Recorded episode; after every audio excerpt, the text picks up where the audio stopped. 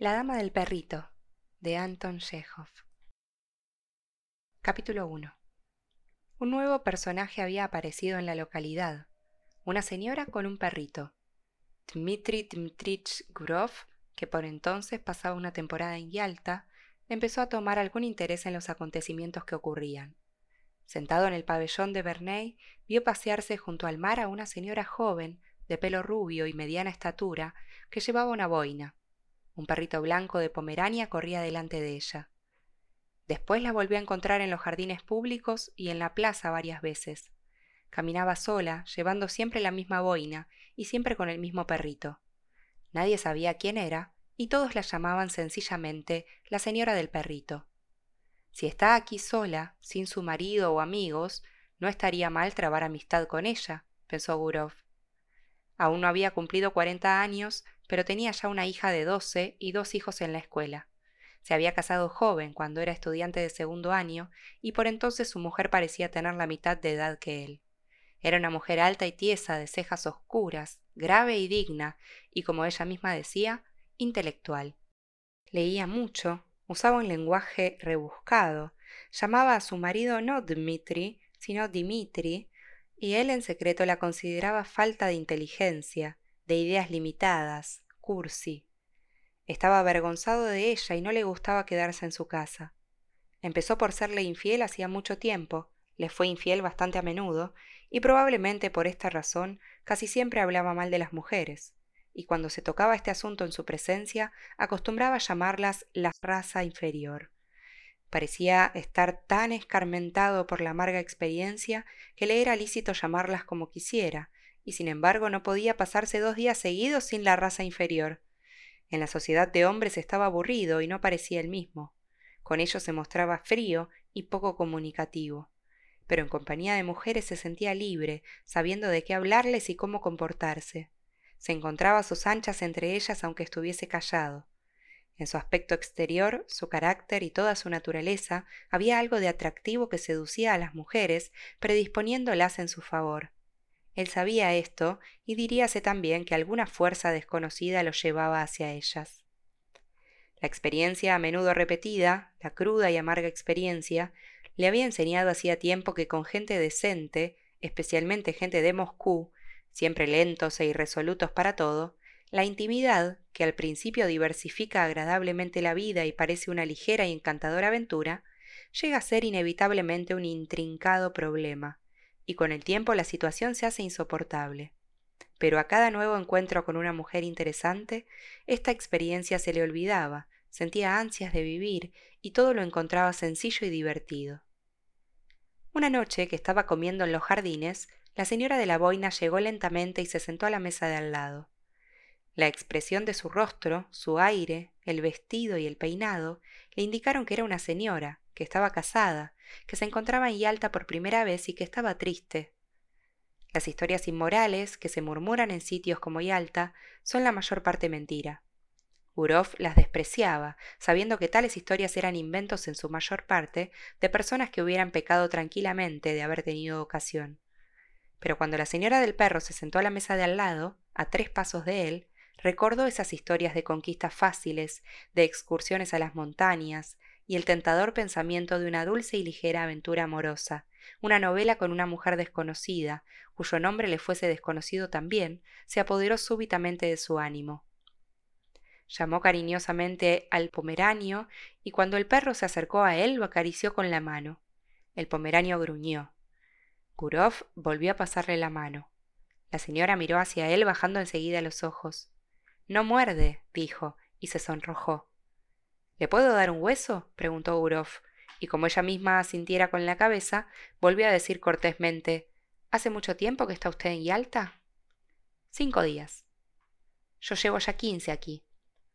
Un corto silencio siguió estas palabras.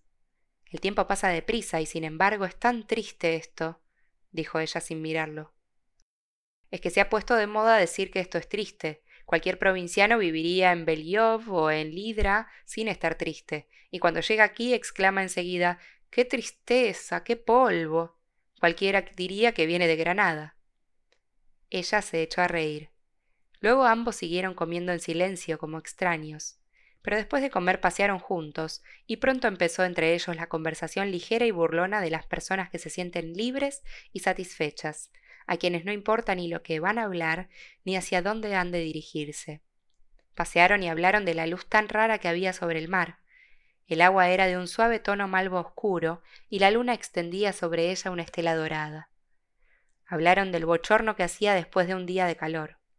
Gurov le contó que había venido de Moscú, en donde tomó el grado en artes, pero que era empleado de un banco, que había estado como cantante en una compañía de ópera, abandonándola luego, que poseía dos casas en Moscú.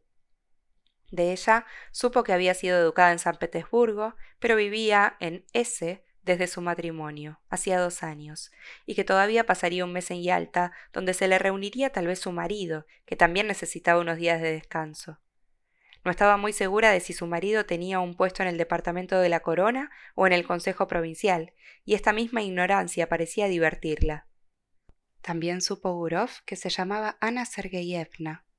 Más tarde, una vez en su cuarto, pensó en ella. Pensó que volvería a encontrársela al día siguiente. Sí, necesariamente se encontrarían. Al acostarse recordó lo que ella le contara de sus sueños de colegio. Había estado en él hasta hacía poco, estudiando lecciones como una niña, y Gurov pensó en su propia hija, Recordaba también su desconfianza, la timidez de su sonrisa y sus modales, su manera de hablar a un extraño. Debía ser esta la primera vez en su vida que se encontraba sola, examinada con curiosidad e interés. La primera vez también que al dirigirse a ella creyó adivinar en las palabras de los demás secretas intenciones. Recordó su cuello esbelto y delicado, sus encantadores ojos grises. Algo hay de triste en esta mujer, pensó, y se quedó dormido. Capítulo 2 Una semana había pasado desde que hicieron amistad. Era un día de fiesta.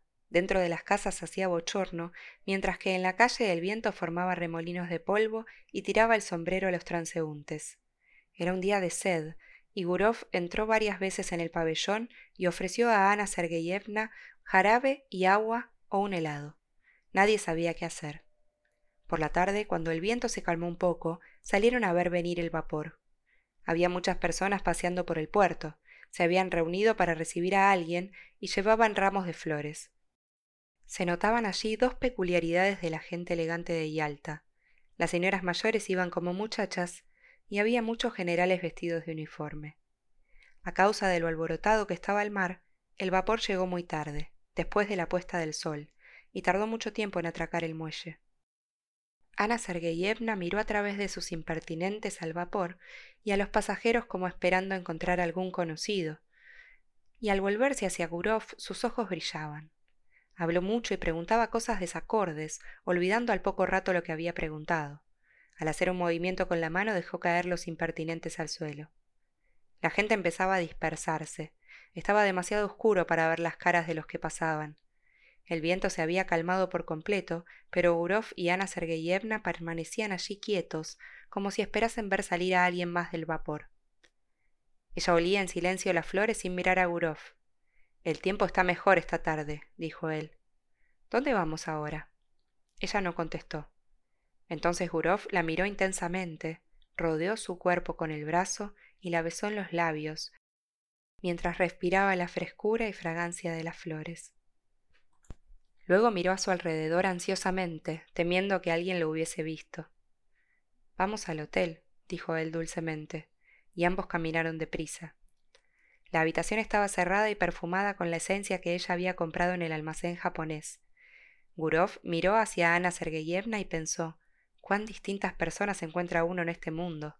Del pasado conservaba recuerdos de mujeres ligeras, de buen fondo algunas, que lo amaban alegremente agradeciéndole la felicidad que él podía darles, por muy breve que fuese, de mujeres como la suya que amaban con frases superfluas, afectadas, histéricas, con una expresión que hacía sospechar que no era amor ni pasión, sino algo más significativo.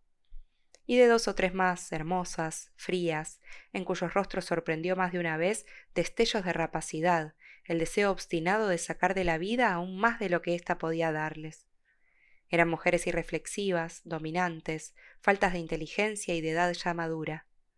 Cuando Gurov empezaba a mostrarse frío con ellas, esta misma hermosura excitaba su odio, figurándosele que los encajes con que adornaban su ropa eran para él escalas.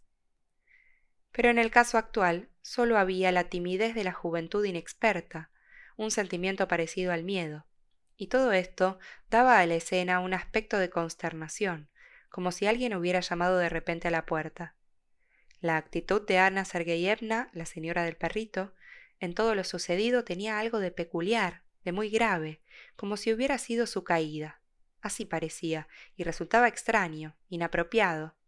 Su rostro languideció y lentamente se le soltó el pelo. En esta actitud de abatimiento y meditación se asemejaba a un grabado antiguo, la mujer pecadora.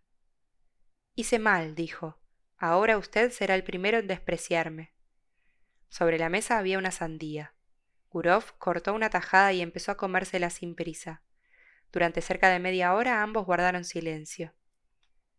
Ana Sergeyevna estaba conmovedora. Había en ella la pureza de la mujer sencilla y buena que ha visto poco de la vida. La luz de la bujía iluminando su rostro mostraba, sin embargo, que se sentía desgraciada. ¿Cómo es posible que yo llegara a despreciarla? preguntó Gurov. No sabe usted lo que dice. Dios me perdone, dijo ella, y sus ojos se llenaron de lágrimas. Es horrible, añadió. Parece que necesita usted ser perdonada. ¿Perdonada? No. Soy una mala mujer, me desprecio a mí misma y no pretendo justificarme. No es a mi marido, es a mí a quien he engañado. Y esto no es de ahora, hace mucho tiempo que me estoy engañando. Mi marido podrá ser bueno y honrado, pero es un lacayo. No sé qué es lo que hace allí ni en lo que trabaja pero sé que es un lacayo. Yo tenía veinte años cuando me casé con él. He vivido atormentada por un sentimiento de curiosidad. Necesitaba algo mejor. Debe haber otra clase de vida, me decía a mí misma. Sentía ansias de vivir. Vivir. Vivir. La curiosidad me abrazaba. Usted no me comprende, pero le juro a Dios que llegó un momento en que no pude contenerme. Algo fuera de lo corriente debió ocurrirme. Le dije a mi marido que estaba mala y me vine aquí. Y aquí he estado, vagando de un lado para otro como una loca, y ahora me veo convertida en una mujer vulgar, despreciable, a quienes todos mirarán mal. Gurov se sintió aburrido casi al escucharla. Le irritaba el tono ingenuo con que hablaba y aquellos remordimientos tan inoportunos. A no ser por las lágrimas, hubiera creído que estaba representando una comedia. No la entiendo a usted, dijo dulcemente. ¿Qué es lo que quiere? Ella ocultó su rostro en el pecho de él, estrechándolo tiernamente. Créame, créame usted, se lo suplico. Amo la existencia pura y honrada, odio el pecado. Yo no sé lo que estoy haciendo. La gente suele decir el demonio me ha tentado. Yo también pudiera decir que el espíritu del mal me ha engañado. Ch. murmuró Gurov. Después la miró fijamente, la besó, hablándole con dulzura y cariño, y poco a poco se fue tranquilizando, volviendo a estar alegre, y acabaron por reírse los dos. Cuando salieron afuera no había un alma a orillas del mar. La ciudad, con sus cipreses, tenía un aspecto mortuorio, y las olas se deshacían ruidosamente al llegar a la orilla. Cerca de ella se balanceaba una barca dentro de la que parpadeaba soñolienta una linterna. Encontraron un coche y lo tomaron. Fueron en dirección de Oreanda. Al pasar por el vestíbulo he visto su apellido escrito en la lista, Fondideritz dijo Gurov. ¿Su marido de usted es alemán? No, creo que su abuelo sí lo era, pero él es ruso ortodoxo. En Oreanda se sentaron silenciosos en un sitio no lejos de la iglesia y mirando hacia el mar. Y Alta era apenas visible a través de la bruma matinal. Blancas nubes permanecían quietas en lo alto de las montañas. No se movía ni una hoja. En los árboles cantaban las cigarras y solo llegaba a ellos desde abajo el cavernoso y monótono ruido de las olas hablando de paz, de ese sueño eterno que a todos nos espera. Del mismo modo debía oírse cuando ni Yalta ni Orianda existían. Así se oye ahora y se oirá con la misma monotonía cuando ya no vivamos. Y en esa constancia, en esta completa indiferencia para la vida y la muerte de cada uno de nosotros, ahí se oculta tal vez la garantía de nuestra eterna salvación del movimiento incesante de la vida sobre el mundo, del progreso hacia la perfección. Sentado al lado de una mujer joven que en la luz del amanecer parecía tan encantadora, acariciada e idealizada por los mágicos alrededores, el mar, las montañas, las nubes, el cielo azul, Gurov pensó lo hermoso que es todo en el mundo cuando se refleja en nuestro espíritu. Todo menos lo que pensamos o hacemos cuando olvidamos nuestra dignidad y los altos designios de nuestra existencia.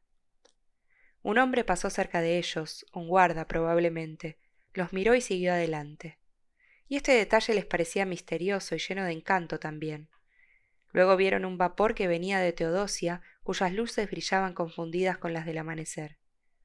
Hay gotas de rocío sobre la hierba, dijo Ana Sergeyevna después de un silencio. Sí, es hora de volver a casa. Y se volvieron a la ciudad. Desde entonces volvieron a verse todos los días a las doce. Comían juntos, se paseaban, contemplaban el mar. Ella se quejaba de dormir mal, sentía palpitaciones en el corazón, le hacía las mismas preguntas, interrumpidas a veces por celos, otras por el miedo de que Gurov no la respetara bastante. Y a menudo en los jardines, a orillas del agua, cuando se encontraban solos, él la besaba apasionadamente. Aquella vida reposada, aquellos besos en pleno día, mientras miraban alrededor por temor de ser vistos, el calor, el olor del mar y el continuo ir y venir de la gente despreocupada, perfumada, bien vestida, hicieron de Gurov otro hombre. Encontraba a Ana Sergeyevna hermosa, fascinadora, y así se lo repetía a ella.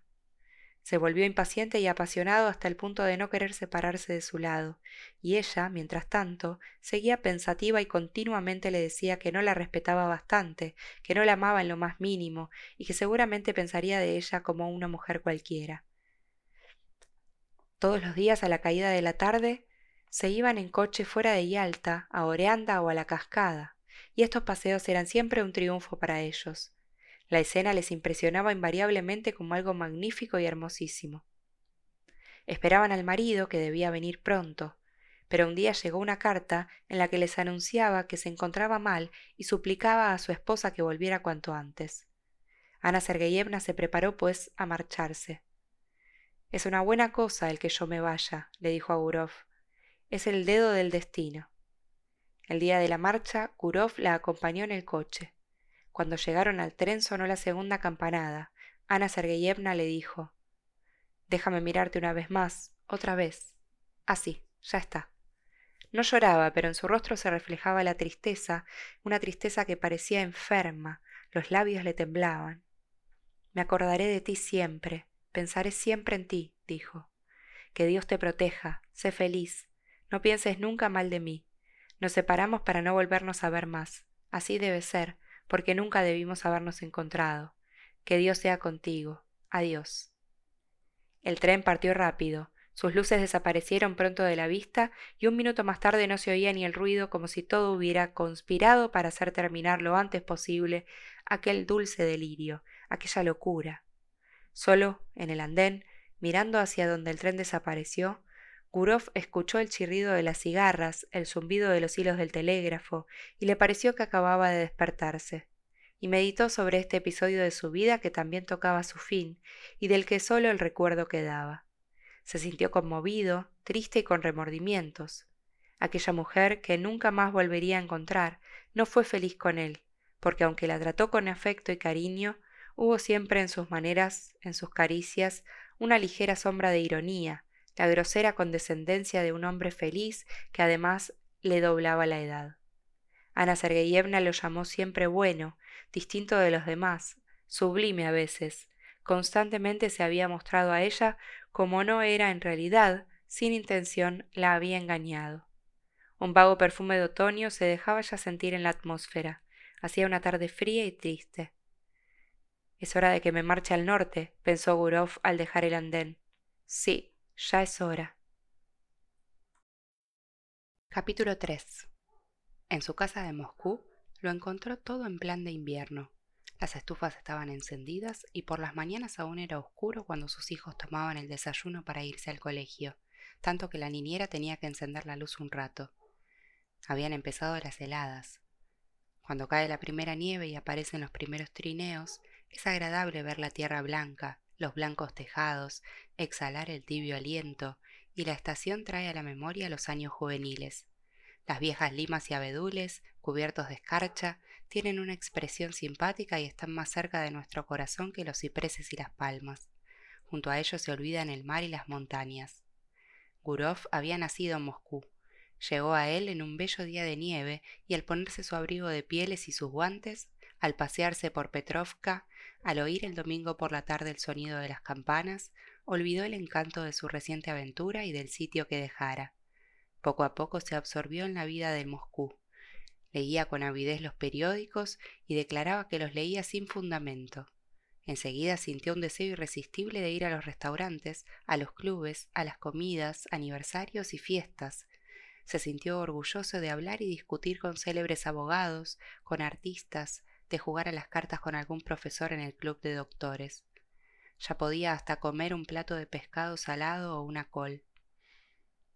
Al cabo de un mes, le pareció que la imagen de Ana Sergeyevna había de cubrirse de una bruma en su memoria y visitarlo en sueños de cuando en cuando, con una sonrisa, como hacían otras. Pero pasó más de un mes, llegó el verdadero invierno, y recordaba todo aquello tan claramente como si se hubiera separado de Ana Sergeyevna el día antes. Estos recuerdos, lejos de morir, se avivaron con el tiempo. En la tranquilidad de la tarde, al oír las palabras de los niños estudiando en voz alta, el sonido del piano en un restaurante o el ruido de tormenta que llegaba por la chimenea, volvía de repente todo a su memoria. Lo ocurrido en el muelle la mañana de niebla junto a las montañas, el vapor que volvía de Teodosia y los besos. Gurov se levantaba entonces y paseaba por su habitación recordando y sonriendo. Luego sus recuerdos se convertían en ilusiones y en su fantasía el pasado se mezclaba con el porvenir. Ana Sergeyevna no lo visitaba ya en sueños, lo seguía por todas partes como una sombra, como un fantasma. Al cerrar los ojos la veía como si estuviese viva delante de él, y Gurov la encontraba más encantadora, más joven, más tierna de lo que en realidad era, imaginándosela aún más hermosa de lo que estaba en Yalta. Por la tarde, Ana Sergeyevna lo miraba desde el estante de los libros, desde el hogar de la chimenea. Desde cualquier rincón oía su respiración y el roce acariciador de sus faldas. En la calle miraba a todas las mujeres buscando alguna que se pareciese a ella. Un deseo intenso de comunicar a alguien sus ideas lo atormentaba, pero en su casa era imposible hablar de su amor, y fuera de ella tampoco tenía a nadie, ni a sus compañeros de oficina ni a ninguno en el banco podía contárselo. ¿De qué iba a hablar entonces? Pero, ¿es que había estado enamorado? ¿Hubo algo de poético, de edificante, simplemente de interés en sus relaciones con Ana Sergeyevna? Y todo se le volvía a hablar vagamente de amor, de mujer, y nadie sospechaba nada. Solo su esposa fruncía el entrecejo y decía No te va el papel de conquistador, Dimitri. Una tarde, al volver del club de doctores con un oficial con el que había estado jugando a las cartas, no se pudo contener y le dijo si supieras la mujer tan fascinadora que conocí en Yalta. El oficial entró en su trineo y se iba ya, pero se volvió de pronto exclamando Dmitri Dmitrich. ¿Qué? Tenías razón esta tarde, el esturión era demasiado fuerte. Aquellas palabras tan corrientes llenaron a Gurov de indignación, encontrándolas degradantes y groseras. Qué modo tan salvaje de hablar, qué noches más estúpidas, qué días más faltos de interés el afán de las cartas, la glotonería, la bebida, el continuo charlar siempre sobre lo mismo. Todas estas cosas absorben la mayor parte del tiempo de muchas personas, la mejor parte de sus fuerzas, y al final de todo eso, ¿qué queda? Una vida servil, acortada, trivial e indigna, de la que no hay medio de salir, como si se estuviera encerrado en un manicomio o una prisión. Gurov no durmió en toda la noche, tan lleno de indignación estaba. Al día siguiente se levantó con dolor de cabeza, y a la otra noche volvió a dormir mal. Se sentó en la cama, pensando. Luego se levantó y empezó a pasearse por la habitación. Estaba harto de sus hijos, del banco, y sin ganas de ir a ningún sitio ni de ver a nadie. En las vacaciones de diciembre se preparó para un viaje. Le dijo a su mujer que iba a San Petersburgo a un asunto de un amigo y se marchó a ese. ¿Para qué? Ni él mismo lo sabía. Sentía necesidad de ver a Ana Sergeyevna y de hablarle hacer posible arreglar una entrevista con ella. Llegó a ese por la mañana y tomó el mejor cuarto del hotel. un cuarto con una alfombra gris en el suelo y un tintero gris de polvo sobre la mesa, adornado con una figura a caballo que tenía el sombrero en la mano. El portero del hotel le informó necesariamente. Fondideritz vivía en una casa de su propiedad en la calle antigua de Goncharny. No estaba lejos del hotel. Era rico y vivía lo grande, tenía caballos propios. Todo el mundo lo conocía en la ciudad. El portero pronunciaba Dridritz. Gurov se encaminó sin prisa a la calle de Concharny y encontró la casa. Enfrente de ella se extendía una larga valla gris adornada con clavos. Dan ganas de echar a correr al ver este demonio de valla, pensó Gurov, mirando desde allí a las ventanas de la casa y viceversa. Luego recapacitó. Era día de fiesta y probablemente el marido estaría en casa. De todos modos era una falta de tacto entrar en la casa y sorprenderla. Si le mandaba una carta, podía caer en manos del esposo y todo se echaría a perder. Lo mejor de todo era esperar una ocasión, y empezó a pasearse arriba y abajo por la calle esperando esa ocasión. Vio a un mendigo que se acercaba a la verja y a unos perros que salieron a ladrarle. Una hora más tarde oyó débil e indistinto el sonido de un piano. Ana Sergeyevna debía tocar probablemente. De repente se abrió la puerta y una mujer vieja, acompañada del blanco y familiar pomeranio, salió de la casa. Gurov estuvo a punto de llamar al perro, pero empezó a latirle violentamente el corazón, y en su excitación no pudo recordar el nombre. Siguió paseándose y midiendo la empalizada gris una y otra vez. Siguió paseándose y midiendo la empalizada gris una y otra vez, y entonces le dio por pensar que Ana Sergeyevna lo había olvidado y se estaba a aquellas horas divirtiendo con otro, lo cual al fin y al cabo era natural en una mujer joven, que no tenía otra cosa que mirar desde por la mañana hasta la noche más que aquella condenada valla. Se volvió a su cuarto del hotel y estuvo largo rato sentado en el sofá sin saber qué hacer. Luego comió y durmió bastante tiempo. Qué estúpido, exclamó al despertarse y mirar por la ventana. Sin venir a qué, me he quedado dormido y ahora ya es de noche. ¿Qué hago? Se sentó en la cama, que estaba cubierta por una colcha gris como la de los hospitales, y empezó a burlarse de sí mismo. Sentía un fastidio terrible. Al diablo la señora del perro y la dichosa aventura. En buen lío te has metido, Urov. Aquella mañana le había llamado la atención un cartel con letras muy grandes. La geisha iba a ser representada por primera vez. Al recordar esto se vistió y se marchó al teatro. Es posible que ella vaya a la primera representación, pensó. El teatro estaba lleno. Como en todos los de provincia, había una atmósfera muy pesada, una especie de niebla que flotaba sobre las luces. Por las galerías se oía el rumor de la gente. En primera fila los pollos elegantes de la localidad estaban de pie mirando a la gente antes de levantarse el telón. En el palco del gobernador, su hija, adornada con una boa, ocupaba el primer sitio, mientras que él, oculto modestamente detrás de la cortina, solo dejaba visible las manos. La orquesta empezó a afinar los instrumentos. El telón se levantó. Seguía entrando gente que iba a ocupar sus sitios y Gurov los miraba uno a uno con ansia. Ana Sergeyevna llegó también. Se sentó en la tercera fila y Gurov sintió que su corazón se contraía al mirarla. Comprendió entonces claramente que para él no había en todo el mundo ninguna criatura tan querida como aquella aquella mujercita sin atractivos de ninguna clase, perdida en la sociedad de provincia, con sus vulgares impertinentes, llenaba toda su vida. Era su pena y su alegría, la única felicidad que ambicionaba, y al oír la música de la orquesta y el sonido de los pobres violines provincianos, pensó cuán encantadora era. Pensó y soñó. Un hombre joven, con patillas, alto y encorvado, llegó con Ana Sergeyevna y se sentó a su lado. Inclinaba la cabeza a cada paso y parecía estar continuamente haciendo reverencias. Debía ser sin duda el esposo, que una vez en Yalta, en una exclamación de amargura, llamó ella lacayo.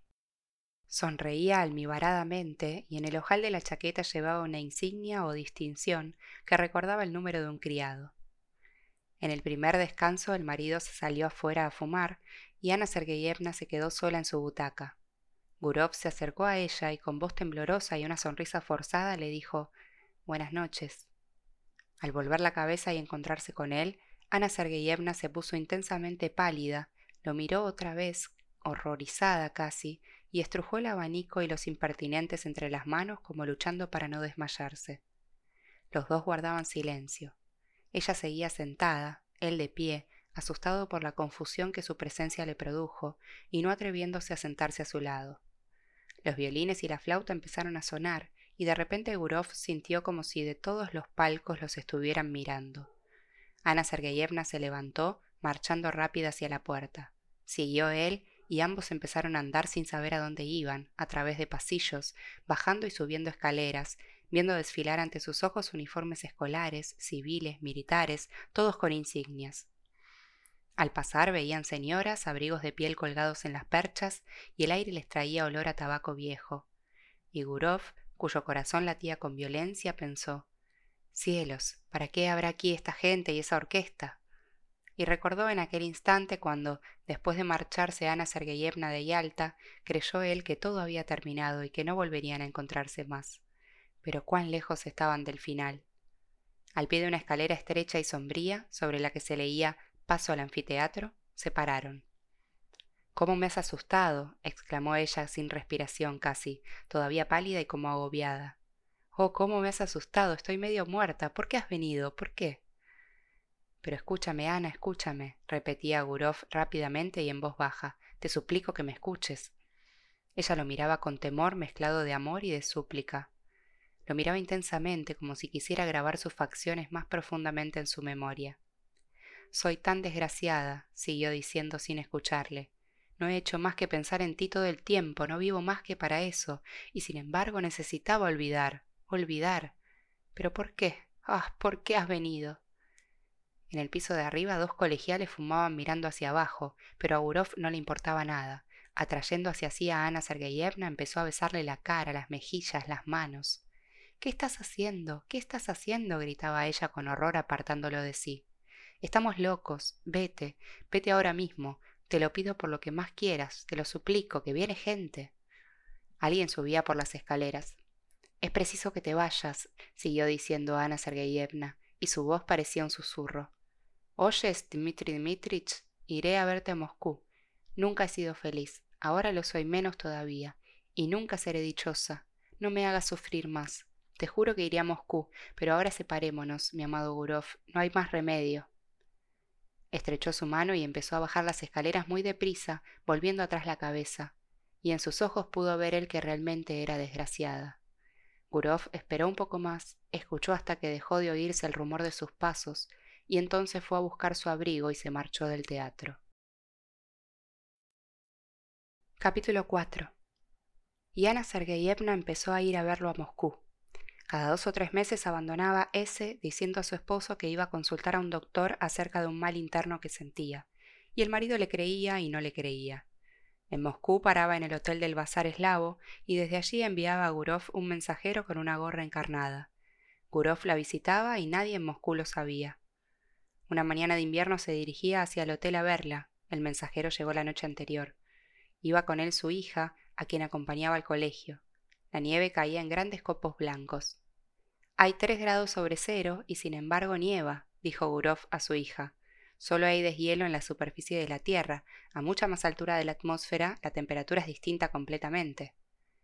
¿Y por qué no hay tormentas en invierno, papá? Y le explicó esto también. Hablaba pensando que iba a verla a ella, que nadie lo sabía y probablemente no se enterarían nunca. Tenía dos vidas, una franca, abierta, vista y conocida de todo el que quisiera, llena de franqueza relativa y relativa falsedad, una vida igual a la que llevaban sus amigos y conocidos, y otra que se deslizaba en secreto, y a través de circunstancias extrañas, quizá accidentales, resultaba que cuanto había en él de verdadero valor, de sinceridad, todo lo que formaba el fondo de su corazón estaba oculto a los ojos de los demás. En cambio, cuanto había en él de falso, el estuche en que solía esconderse para ocultar la verdad, como por ejemplo su trabajo en el banco, sus discusiones en el club, aquello de la raza inferior, su asistencia acompañado de su mujer a aniversarios y fiestas, todo eso lo hacía delante de todo el mundo. Desde entonces juzgó a los otros por sí mismo, no creyendo en lo que veía y pensando siempre que cada hombre vive su verdadera vida en secreto, bajo el manto de la noche. La personalidad queda siempre ignorada, oculta, y tal vez por esta razón el hombre civilizado tiene siempre interés en que sea respetada. Después de dejar a su hija en el colegio, Gurov se dirigió al bazar eslavo. Se quitó el abrigo de pieles, subió las escaleras y llamó a la puerta. Ana Sergeyevna, vestida con su traje gris favorito, exhausta por el viaje y la espera, lo aguardaba desde la noche anterior. Estaba pálida, lo miró sin sonreír y apenas había entrado se arrojó en sus brazos. Fue un beso lento, prolongado, como si hiciera años que no se veían. ¿Y bien? ¿Qué tal lo vas pasando allí? preguntó Gurov. ¿Qué noticias traes? Espera, ahora te contaré, no puedo hablar y no podía, estaba llorando. Se volvió de espaldas a él llevándose el pañuelo a los ojos. La dejaremos llorar. Me sentaré y esperaré, pensó Dimitri, y se sentó en una butaca. Mientras tanto, llamó al timbre y pidió que le trajeran té. Ana Sergeyevna seguía de espaldas a él mirando por la ventana. Lloraba de emoción al darse cuenta de lo triste y dura que era la vida para ambos. Solo podían verse el secreto, ocultándose de todo el mundo como ladrones, sus vidas estaban destrozadas. Ven, cállate, dijo Gurov. Para él era evidente que aquel amor tardaría mucho en acabarse, que no podía encontrarle fin. Ana Sergeyevna cada vez lo quería más, lo adoraba y no había que pensar en decirle que aquello se acabaría alguna vez. Por otra parte, no lo hubiera creído. Se levantó a consolarla con alguna palabra de cariño, apoyó las manos en sus hombros y en aquel momento se vio en el espejo. Empezaba a blanquearle la cabeza, y le pareció raro haber envejecido tan rápida y tontamente durante los últimos años. Aquellos hombros sobre los que reposaban sus manos eran jóvenes, llenos de vida y calor, temblaban. Sintió compasión por aquella vida todavía tan joven, tan encantadora, pero probablemente no lejos de marchitarse como la suya. ¿Por qué lo amaba ella tanto? Siempre había parecido a las mujeres distinto de como era en realidad, amaban no a él mismo, sino al hombre que se habían forjado en su imaginación, a aquel a quien con ansia buscaran toda la vida, y después, al notar su engaño, lo seguían amando lo mismo. Sin embargo, ninguna fue feliz con él. El tiempo pasó, hizo amistad con ellas, vivió con algunas, se separó luego, pero nunca había amado. Sería lo que quisiera, pero no era amor.